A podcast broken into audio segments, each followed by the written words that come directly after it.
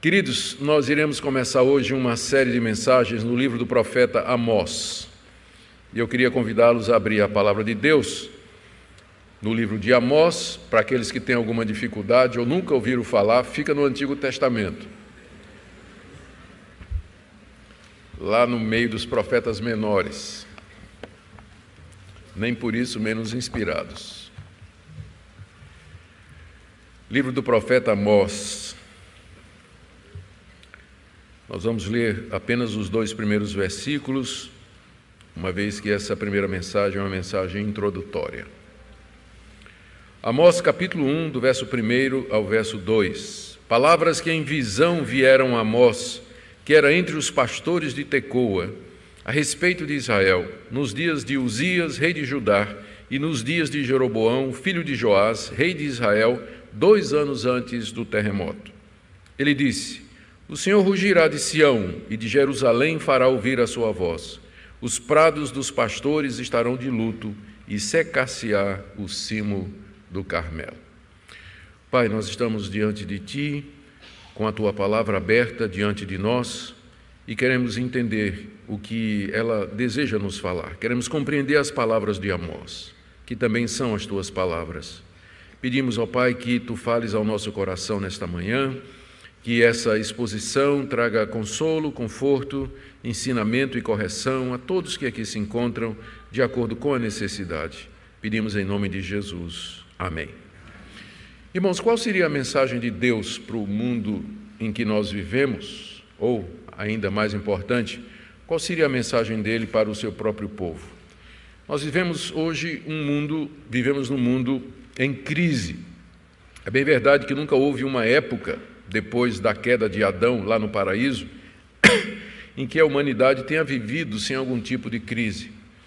Mas o nosso mundo, de maneira especial, tem conhecido crises que ultrapassam em termos de intensidade e abrangência as que nos antecederam.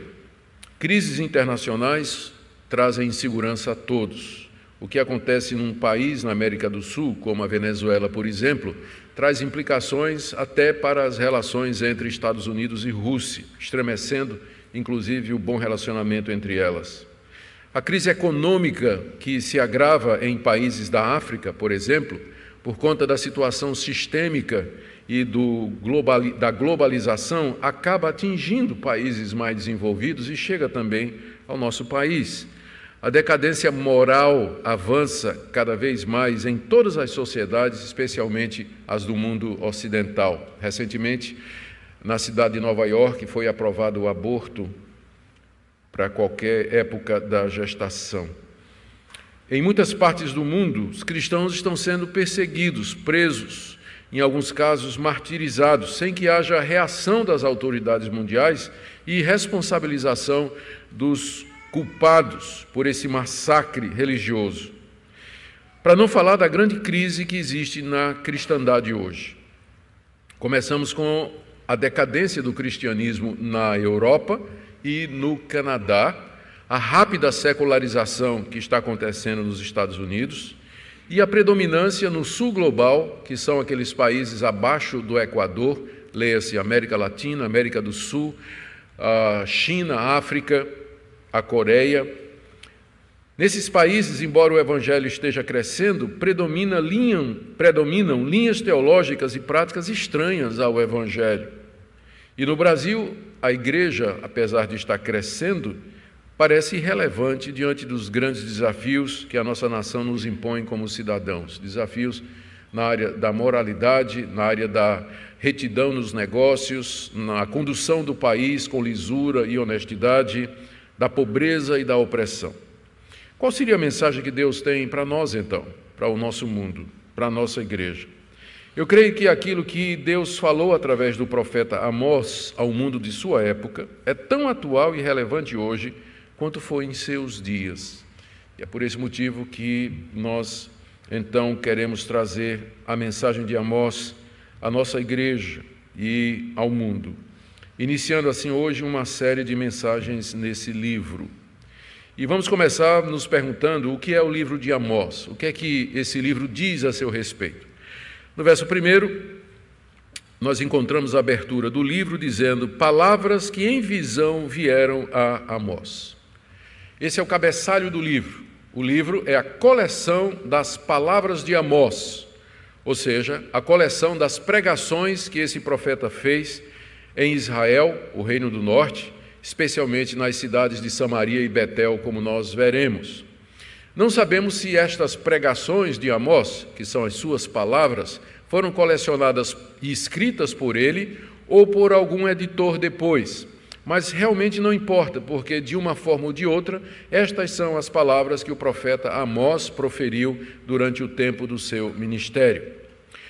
O texto também diz que essas palavras vieram a Amós em visão, ou seja, Deus apareceu a Amós, o chamou para ser profeta, lhe mostrou o pecado do seu povo, lhe mostrou as necessidades do mundo como era urgente que o povo de Deus se arrependesse e voltasse ao Senhor, e em visão lhe mostrou a futura destruição que viria sobre a nação de Israel por falta de arrependimento e mudança de rumo. E aqui a gente tem um exemplo excelente do que nós chamamos da doutrina da inspiração das Escrituras. Esse livro é, ao mesmo tempo, as palavras de Amós e, ao mesmo tempo, as palavras de Deus, porque as palavras que Amós proferiu foram dadas a ele em visão. E aqui você tem a combinação destas duas coisas: a preservação da personalidade de Amós, do vocabulário de Amós, do seu estilo de falar isso aí não é alterado quando Deus inspira o autor bíblico, mas ao mesmo tempo estas palavras foram palavras que foram dadas a ele através de visões. Portanto, esse livro é ao mesmo tempo as palavras de Amós e também a palavra de Deus. E é daqui que vem a sua autoridade. O segundo ponto que eu queria trazer nessa mensagem introdutória é quem é esse Amós então? Nós sabemos apenas três coisas sobre ele. Primeiro, diz aí o verso 1, que ele era entre os pastores de Tecoa. Ele era entre os pastores de Tecoa. Tecoa era uma vila que fica, ainda hoje ela existe essa vila com outro nome, Tecoa. Mas é, era uma vila que ficava ao sul de Jerusalém, cerca de 15 quilômetros, e que era muito propícia à atividade pastoril. Jerônimo, um pai da igreja, escrevendo no século IV, ele morava em Belém, ele conhecia toda aquela região, ele faz uma referência a Tecoa como sendo muito propícia para a criação de ovelhas. E então, pelo que está dito aqui no verso 1, era ali que Amós morava e a sua profissão era pastor, pastor de ovelhas. Só que a palavra para pastor, que aparece aqui no hebraico, é uma palavra que indica mais do que alguém que cuida do rebanho, mas alguém que possui um rebanho. Então, Amós, ele era proprietário de ovelhas, ao mesmo tempo em que cuidava delas, em que cuidava delas. Lá em, no capítulo 7, se você avançar comigo aí, dá um forward aí, né? Avança até o minuto 7 do vídeo do livro de Amós. E a gente, aqui, no, quando Amós é confrontado pelo sacerdote Amazias, que manda que ele vá embora pregar em outro lugar, ele diz no verso 14: Respondeu Amós e disse a Amazias: Eu não sou profeta, nem discípulo de profeta, mas boieiro e colhedor de sicômoros. Mas o Senhor me tirou de após o gado. E o Senhor me disse: Vai e profetiza ao meu povo de Israel. Essa palavra que ele disse, eu era boieiro e Deus me tirou de detrás do gado, indica então, ou bate com o que ele disse no início, que ele estava entre os pastores de Tecoa. Eu sei que quando a gente fala em gado no Nordeste, a gente vê vaca na frente da gente e boi. Só que a palavra gado em hebraico significa simplesmente, uh, pode significar as duas coisas pode significar vaca, bovino, né? ou pode se referir a ovelhas e cabras. A, a, nossa tradução optou por gado no sentido de boi, tanto é que disse que ele era boieiro, mas a palavra boieiro também não quer dizer alguém que cuidava, não é, é vaqueiro necessariamente, mas alguém que cuidava inclusive de gado miúdo. Então, os, conhecendo Tecoa e a situação lá, a melhor opção é que ele era criador de ovelhas. Ele era criador de ovelhas, de cabras também. Era essa a sua profissão. Essa é a primeira coisa que nós sabemos. Segunda coisa que a gente sabe de Amós é tirada dessa passagem que eu acabei de ler no capítulo 7, de 14 a 15, quando ele diz a Amazias que ele era colhedor de sicômoros. Sicômoro é um nome para figo, é, é, é, outro nome que se usa na Bíblia para a figueira. Então, Amós, além de uh, ser dono de ovelhas, ele era também um pequeno agricultor. Ele cultivava figos na sua propriedade que era uma atividade também bastante comum entre os israelitas. Aquela era uma sociedade agrária e pecuarista. Eles criavam gado, né, ovelhas e bois, e também plantavam figos, plantavam oliveiras e assim por diante, videiras também.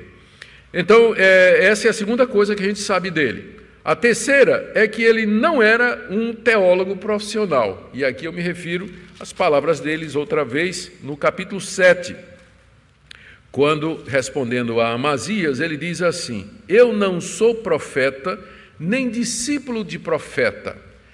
Poucos anos, alguns anos antes do surgimento que Amós surge no cenário, o profeta Elias e o profeta Eliseus, Eliseu uh, estimularam a formação das escolas de profetas em Israel, que era um local onde os profetas iriam receber orientação, treinamento, era um tempo é, equivaleria aos modernos seminários hoje. Então, eles começaram em Israel na época de Elias e Eliseu. Amós surge algum tempo depois de Elias e Eliseu, quando essas escolas de profetas já estavam espalhadas pela nação de Israel. Quando Deus apareceu a Amós e o chamou de detrás do gado para ser profeta, Amós deve ter dito assim: Senhor, eu não sou profeta, no sentido de que eu não sou um profeta profissional, não é? eu, eu, eu não participo, eu nunca nem fiz o curso na escola de profeta dedicada ao profeta Eliseu, eu, eu, e meu pai também não era profeta, eu não sou teólogo de carreira, eu não tenho formação doutrinária, e o senhor quer que eu vá pregar lá em Israel? Então, essa é outra coisa que nós sabemos a respeito de Amós. Ele não era um teólogo profissional, ele não tinha formação teológica, doutrinária, o que não impediu que Deus o chamasse para fazer aquela obra.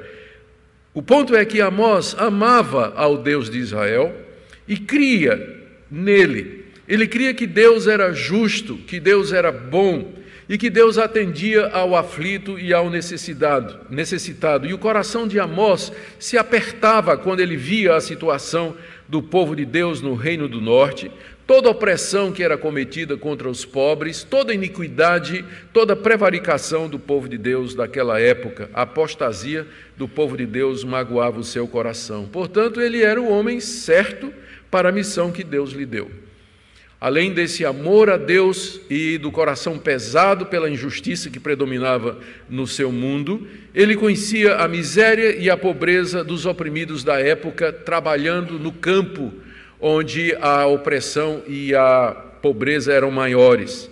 Vivia de maneira modesta em Tecoa, porque além de ele era proprietário de gado e tinha uma propriedade onde cultivava figos, mas ele mesmo cuidava do gado, o que indica que ele era apenas um pequeno agricultor, né? o rebanho naturalmente pequeno e ele mesmo tinha que cuidar disso.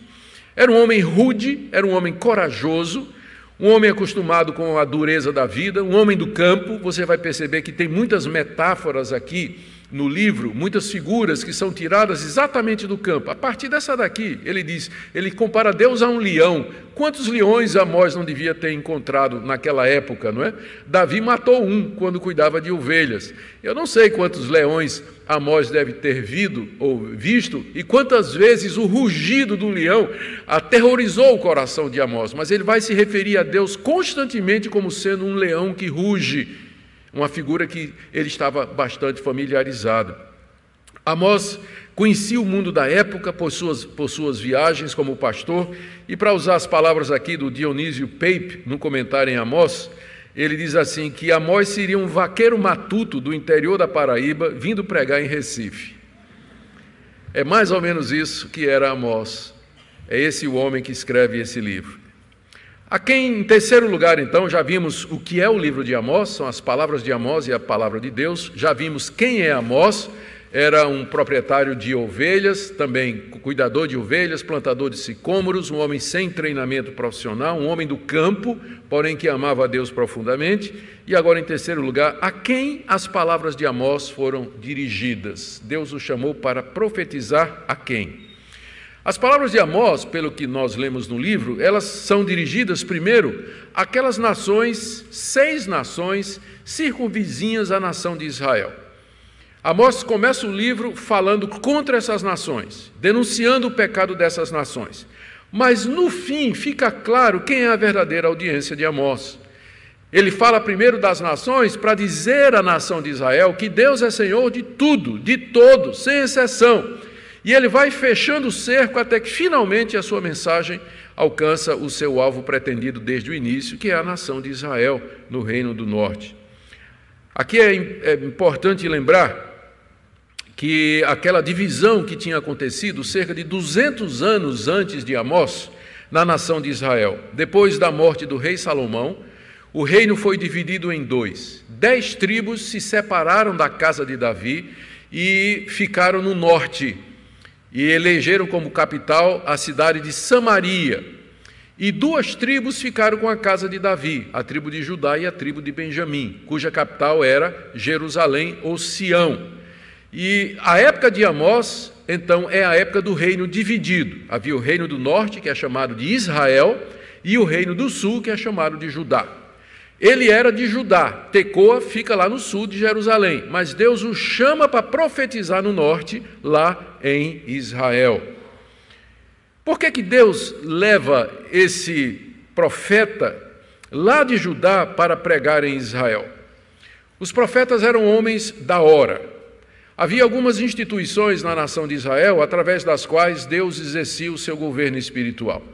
Havia o rei, que devia ser temente a Deus e fazer valer e cumprir a lei que Deus havia dado a Moisés.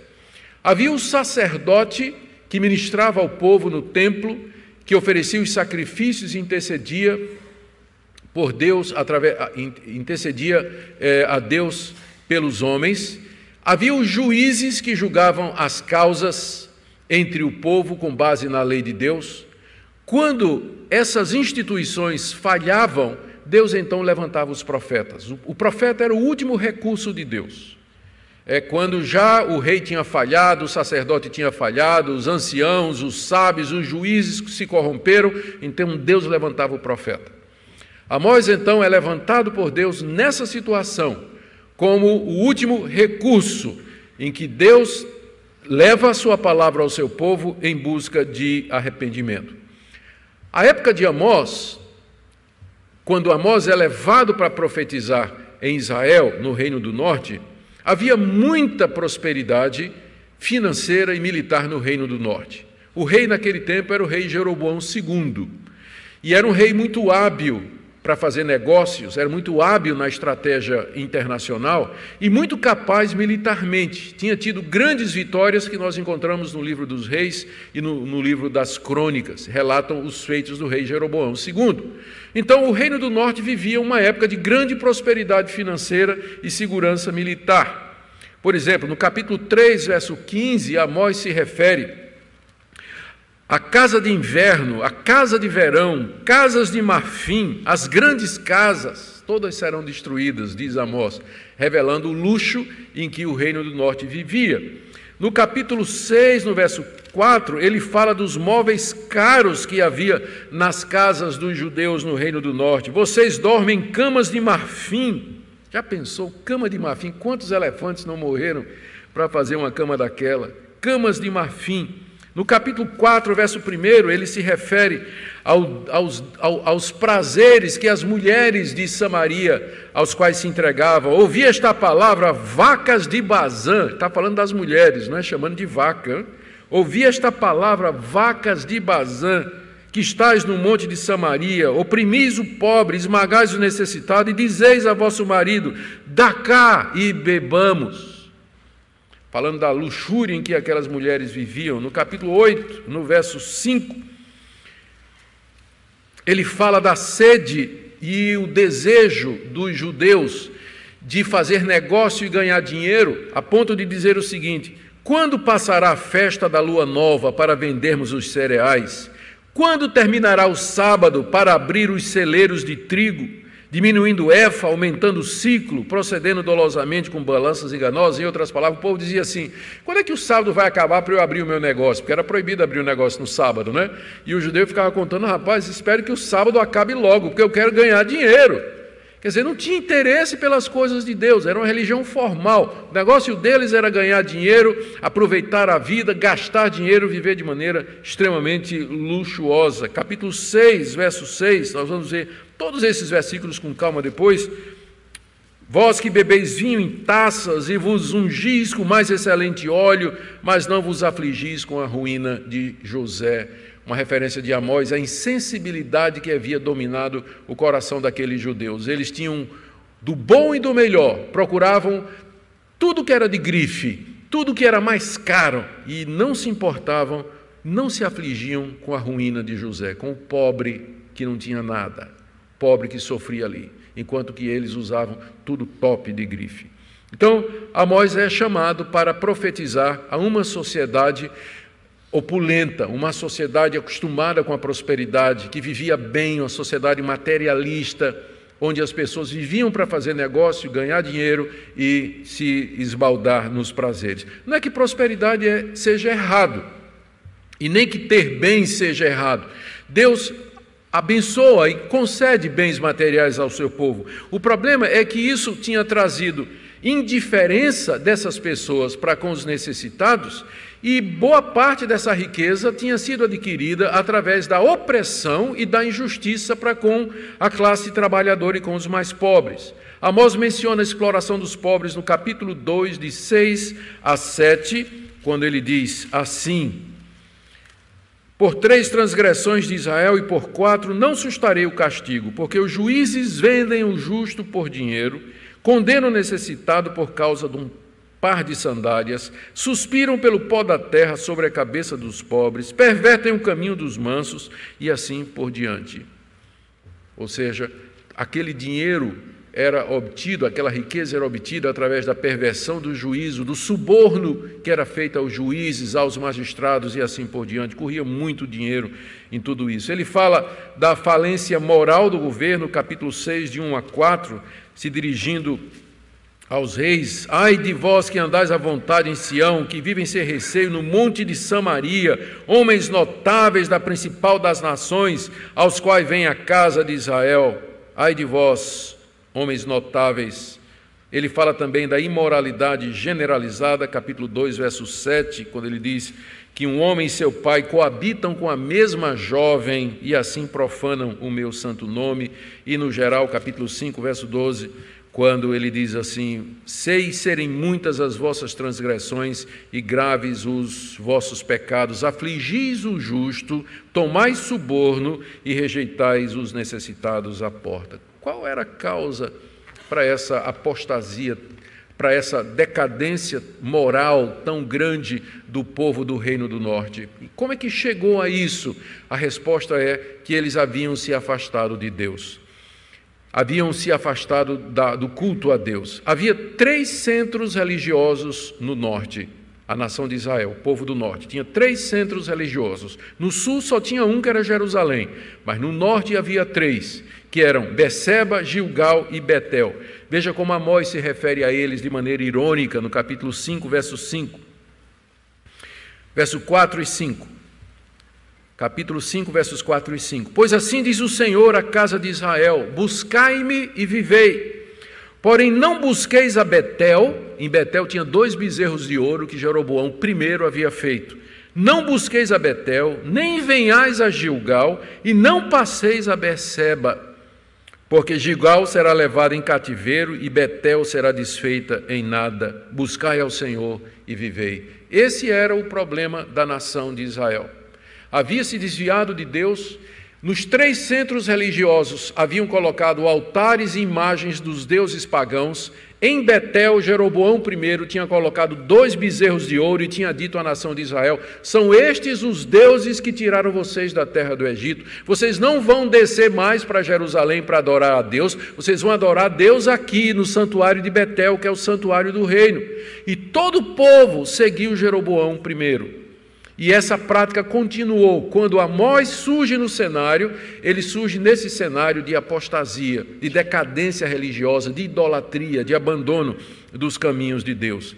E eram muito concorridos estes centros religiosos. No capítulo 5, de 21 a 23, Deus diz, Deus diz assim: Eu aborreço, desprezo as vossas festas e com as vossas Assembleias solenes não tenho nenhum prazer, e ainda que me ofereçais holocausto e as vossas ofertas de manjares, não me agradarei deles, nem atentarei, para as ofertas pacíficas de vossos animais. Afasta de mim o barulho dos teus cânticos. Não ouvirei as melodias das tuas liras. Antes corro o juízo como as águas e a justiça como o ribeiro perene. Ele está se referindo aos cultos que havia nesses três centros religiosos, onde os judeus adoravam a Deus num sincretismo juntamente com os deuses pagãos. E Deus está dizendo: não adianta fazer isso, porque eu não vou aceitar. Nós veremos isso com bem mais profundidade mais adiante. Em outras palavras, Amós, ele não era um missionário falando a povos pagãos, mas ele era um profeta levantado por Deus para falar ao seu próprio povo. Amós levanta a película que cobria a verdade sobre a sociedade judaica do norte. Ele varre, ele tira o verniz que estava por cima daquela sociedade aparentemente respeitável e mostra o podre, mostra a corrupção, mostra o pecado que estava comendo o coração do povo de Deus lá em Israel.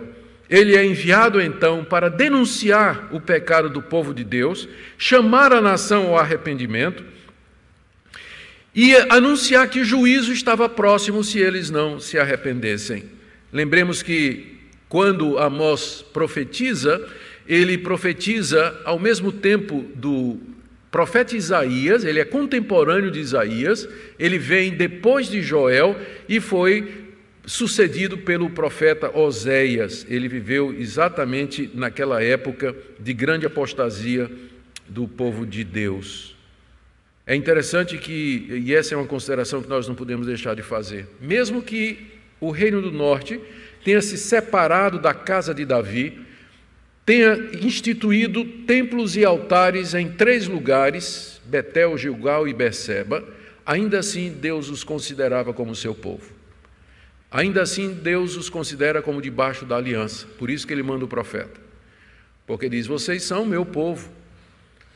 Apesar do que vocês estão fazendo, vocês têm uma aliança comigo, e eu não vou deixar vocês pecarem em paz. E o profeta é mandado como o rugir de um leão e o ribombar de um trovão para atormentar a consciência daquelas pessoas. E, por fim, quando Amós disse essas palavras. Aliás, eu disse por fim, mas não é não, é quase por fim, tem mais uma. Quando é que Amós disse essas palavras? Eu tenho que correr porque o nosso tempo está breve. Nós temos três referências aqui. No verso primeiro está dito que ele profetizou nos dias de Uzias. Uzias foi um rei piedoso do reino do sul, de Judá, que reinou no, entre o ano 780 e o ano 740 a.C., portanto, no século VI. Ele era um rei que promoveu reformas, era um homem de Deus, contudo, no fim da vida, ele entrou no templo para oferecer sacrifícios como se fosse um sacerdote, e Deus o castigou com lepra saindo da testa. E porque ele ficou leproso, até o fim da sua vida, ele não pôde mais entrar no templo. Mas, no geral, o ministério, o tempo de, o reinado de Uzias foi de vitalidade espiritual. Essa é a primeira referência para a gente localizar Amós. O rei no tempo dele era Uzias, o rei dele em Judá. Também diz o texto que foi nos dias de Jeroboão, aqui é o Jeroboão II, que reinou entre 790 e 750 a.C. Então, quando você vê o tempo desses reis, você percebe que eles se sobrepõem num período de 25 a 30 anos, que foi o período então em que Amós profetizou. Mas tem uma terceira referência que diz que Amós profetizou dois anos antes do terremoto. Esse terremoto marcou a nação. Ele é mencionado lá no livro do profeta Zacarias, capítulo 14, verso 5. Esse terremoto aconteceu no tempo do rei Uzias. Uh, Flávio Josefo, um historiador, eh, da, da, da, história de Israel, do, do, da, da, vida dos judeus, ele, quando trata disso aqui, ele diz que esse terremoto aconteceu quando Uzias entrou para profanar o templo e oferecer sacrifícios, coisa que ele não podia, que era só do sacerdote. Ele diz então que a terra tremeu, o templo se fendeu, as rochas caíram, como a ira de Deus sobre Uzias por conta daquilo que ele estava fazendo. A gente tem isso só como referência. Flávio José não é inspirado e ele é conhecido por dar ah, umas pisadas na bola de vez em quando, quando ele aumenta algumas histórias e edita algumas coisas. Mas isso tudo, pelo menos, corrobora para o fato de que houve de fato um terremoto muito grande na época em que Amós ministrava durante o período Aliás, é, é, depois que Amós ministrou no período do rei Uzias. Então, essa expressão, que essas são as palavras de Amós, dois anos antes do terremoto, significa que o tempo de profecia de Amós foi curto. Ele não teve um ministério longo, mas foi um ministério breve, em que ele foi lá ao norte pregar a palavra de Deus. Ele profetiza aí entre os anos 780 e 760, mais ou menos. E, finalmente, quais são essas palavras de Amós? Eu vou resumir bem rapidinho. Amós nos diz no livro que Deus é o Deus de todo mundo. Ele faz isso profetizando contra e denunciando seis nações vizinhas da nação de Israel. O que é que Deus denuncia através de Amós? Vejam aí no capítulo 1, de 3 a 5, ele fala de Damasco, que era a capital da Síria, e denuncia pela crueldade na guerra. Ele fala contra os filisteus, cuja capital era Gaza, pelo tráfico de escravos.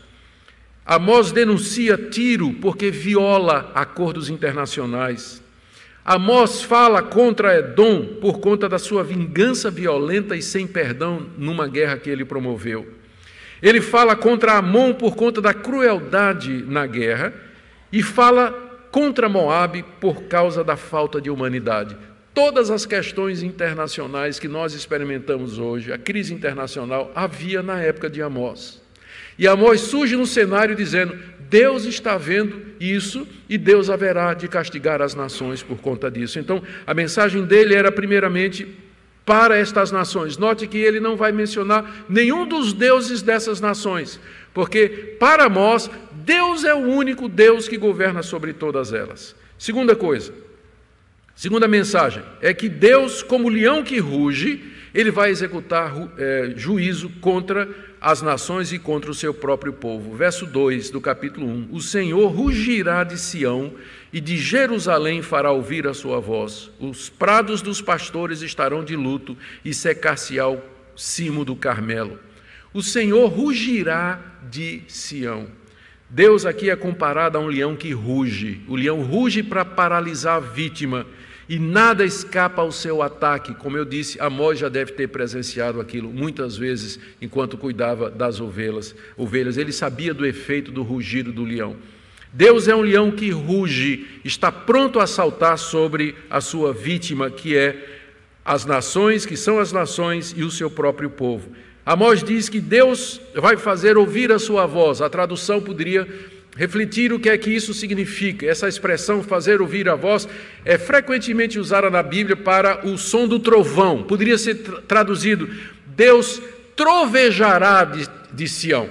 Ou seja, ele não somente vai rugir como um leão, mas a voz dele será como a voz de um estrondo, de um trovão, anunciando a sua ira sobre aquele povo. Só que a gente sabe que o trovão anuncia chuva, só que no caso aqui o trovão anuncia uma seca. Olha o que ele diz: Deus trovejará de Jerusalém, e os prados dos pastores, o campo dos pastores, ficarão de luto, e secar-se-á o alto do Monte Carmelo.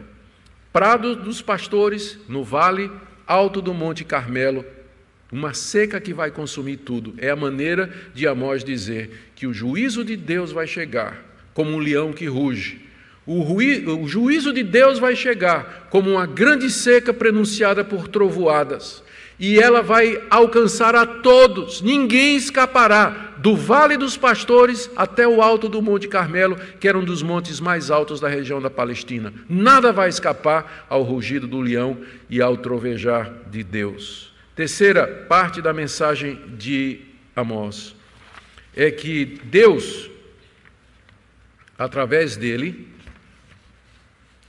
Deus, através dele, chama o seu povo ao arrependimento. Você percebe que Deus é paciente, porque ele ruge de Sião, é de Sião que você tem o altar onde os sacrifícios são oferecidos e onde Deus perdoa. Ele diz, quando se dirige às nações, por três ou quatro transgressões dessa nação eu não sustarei o castigo, você encontra isso é, logo aí é, no verso 3, três transgressões de Damasco e por quatro não sustarei o castigo, quer dizer, na primeira Deus não castigou, na segunda Deus não castigou, na terceira Deus não castigou, mas na quarta Deus disse: agora eu venho. Paciência de Deus. É uma mensagem de expectativa, de que o povo se arrependa porque Deus é paciente. Fora o fato de que Deus já tinha mandado Isaías e agora ele manda Amós e ainda vai mandar Oséias para trazer o povo ao arrependimento. Essa é a mensagem que ele nos traz aqui. E eu quero já partir, queridos, para o final. O que é que nós podemos aprender? Uh, como tudo isso é parecido com os nossos dias. É verdade que o Brasil não é uma teocracia, né, mas Deus é o mesmo. O nosso Deus é exatamente o mesmo Deus. E nós vemos aqui que a corrupção dos governantes atingiu proporções inacreditáveis. Permanece a exploração dos trabalhadores, a nossa sociedade é uma sociedade consumista, em que as pessoas procuram viver do bom e do melhor e são insensíveis para com os necessitados. Líderes gananciosos e mercenários usam a causa dos pobres para se enriquecer. Somos o país do carnaval, da sensualidade, do jeitinho. A religião que predomina no Brasil é o catolicismo romano, que promove a idolatria no meio da população. A igreja evangélica brasileira, enquanto cresce no Brasil, adotou a teologia da prosperidade, que não é muito diferente dos cultos da prosperidade que eram feitos lá em Betel, Gilgal e Beceba. Embora tenhamos evangélicos nos escalões mais altos da República, muitos deles têm a reputação manchada pela corrupção e pelo suborno. E as igrejas históricas reformadas, elas parecem acomodadas e indiferentes à situação que nós percebemos no nosso país. Poucas estão crescendo e fazendo diferença. Muito formalismo, voltadas para si mesmo. Essa é uma lição que nós tiramos aqui. A segunda é que Deus vai usar quem Ele quiser para falar a essa situação. Ele tinha levantado Isaías, que era um homem culto, que vivia no templo, frequentava o palácio dos reis, tinha acesso ao rei Uzias. Mas também ele levanta um pastor de ovelhas e um pequeno agricultor de figos para trovejar e fazer rugir a sua voz. O que traz autoridade ao ministério, ouçam-me, pastores e seminaristas, o que traz autoridade ao ministério não é o fato da gente ter cursado um bom curso de teologia, mas é exatamente o chamado de Deus, como Amós. Você pode ter seu curso de teologia, ter feito mestrado, doutorado, ser um autodidata, mas se você não tiver, eu vou chamar de a visão, né? se as suas palavras não forem a visão que Deus lhe deu, então seu ministério será absolutamente inútil. Por isso, a mensagem de Amós é um grande conforto para nós hoje que clamamos por justiça. O ponto é que Deus reina. O Deus de Amós é um leão que ruge e ele vai fazer justiça e juízo. Ele está vendo o que está acontecendo entre as nações, ele sabe o que, é que está acontecendo no seu povo e ele vem até nós nos chamando ao arrependimento e demandando conversão e mudança de vida. Talvez você, aqui entre nós nessa manhã, haja pessoas que estão pensando em se preparar para o ministério da palavra. Talvez haja seminaristas e pastores entre nós. Queridos, estudar é importante e necessário, mas não substitui a autoridade que vem da comunhão com Deus e da verdadeira vocação. Não negligencie a comunhão com Deus por conta dos seus estudos. A coisa mais importante no seminário e na sua vida como pastor é ter certeza que as suas palavras são a palavra de Deus e que algum dia possa se dizer a seu respeito palavras de Fulano que Deus lhe deu. Que o seu ministério seja trazer as palavras de Deus e não a sua própria. Talvez aqui nessa manhã há pessoas que Deus, a quem Deus concedeu uma vida financeiramente estável e até próspera. A pergunta é: terá isso insensibilizado o seu coração para com a necessidade dos outros? Será que viver de maneira tranquila, folgada financeiramente, embotou o, o seu sentimento de compaixão e misericórdia para com aqueles que sofrem e que padecem necessidade? Você tem sido generoso como Deus tem sido generoso com você. E para todos nós, ainda há tempo, irmãos, para mudança de vida, para arrependimento. Lembremos que o leão que ruge é o leão de Judá e que é também o Cordeiro de Deus, em quem nós encontramos perdão, encontramos renovação e condições de recomeçar a nossa vida. Que Ele nos dê graça e que a Sua voz esteja gravada em nossos corações para mudança e arrependimento.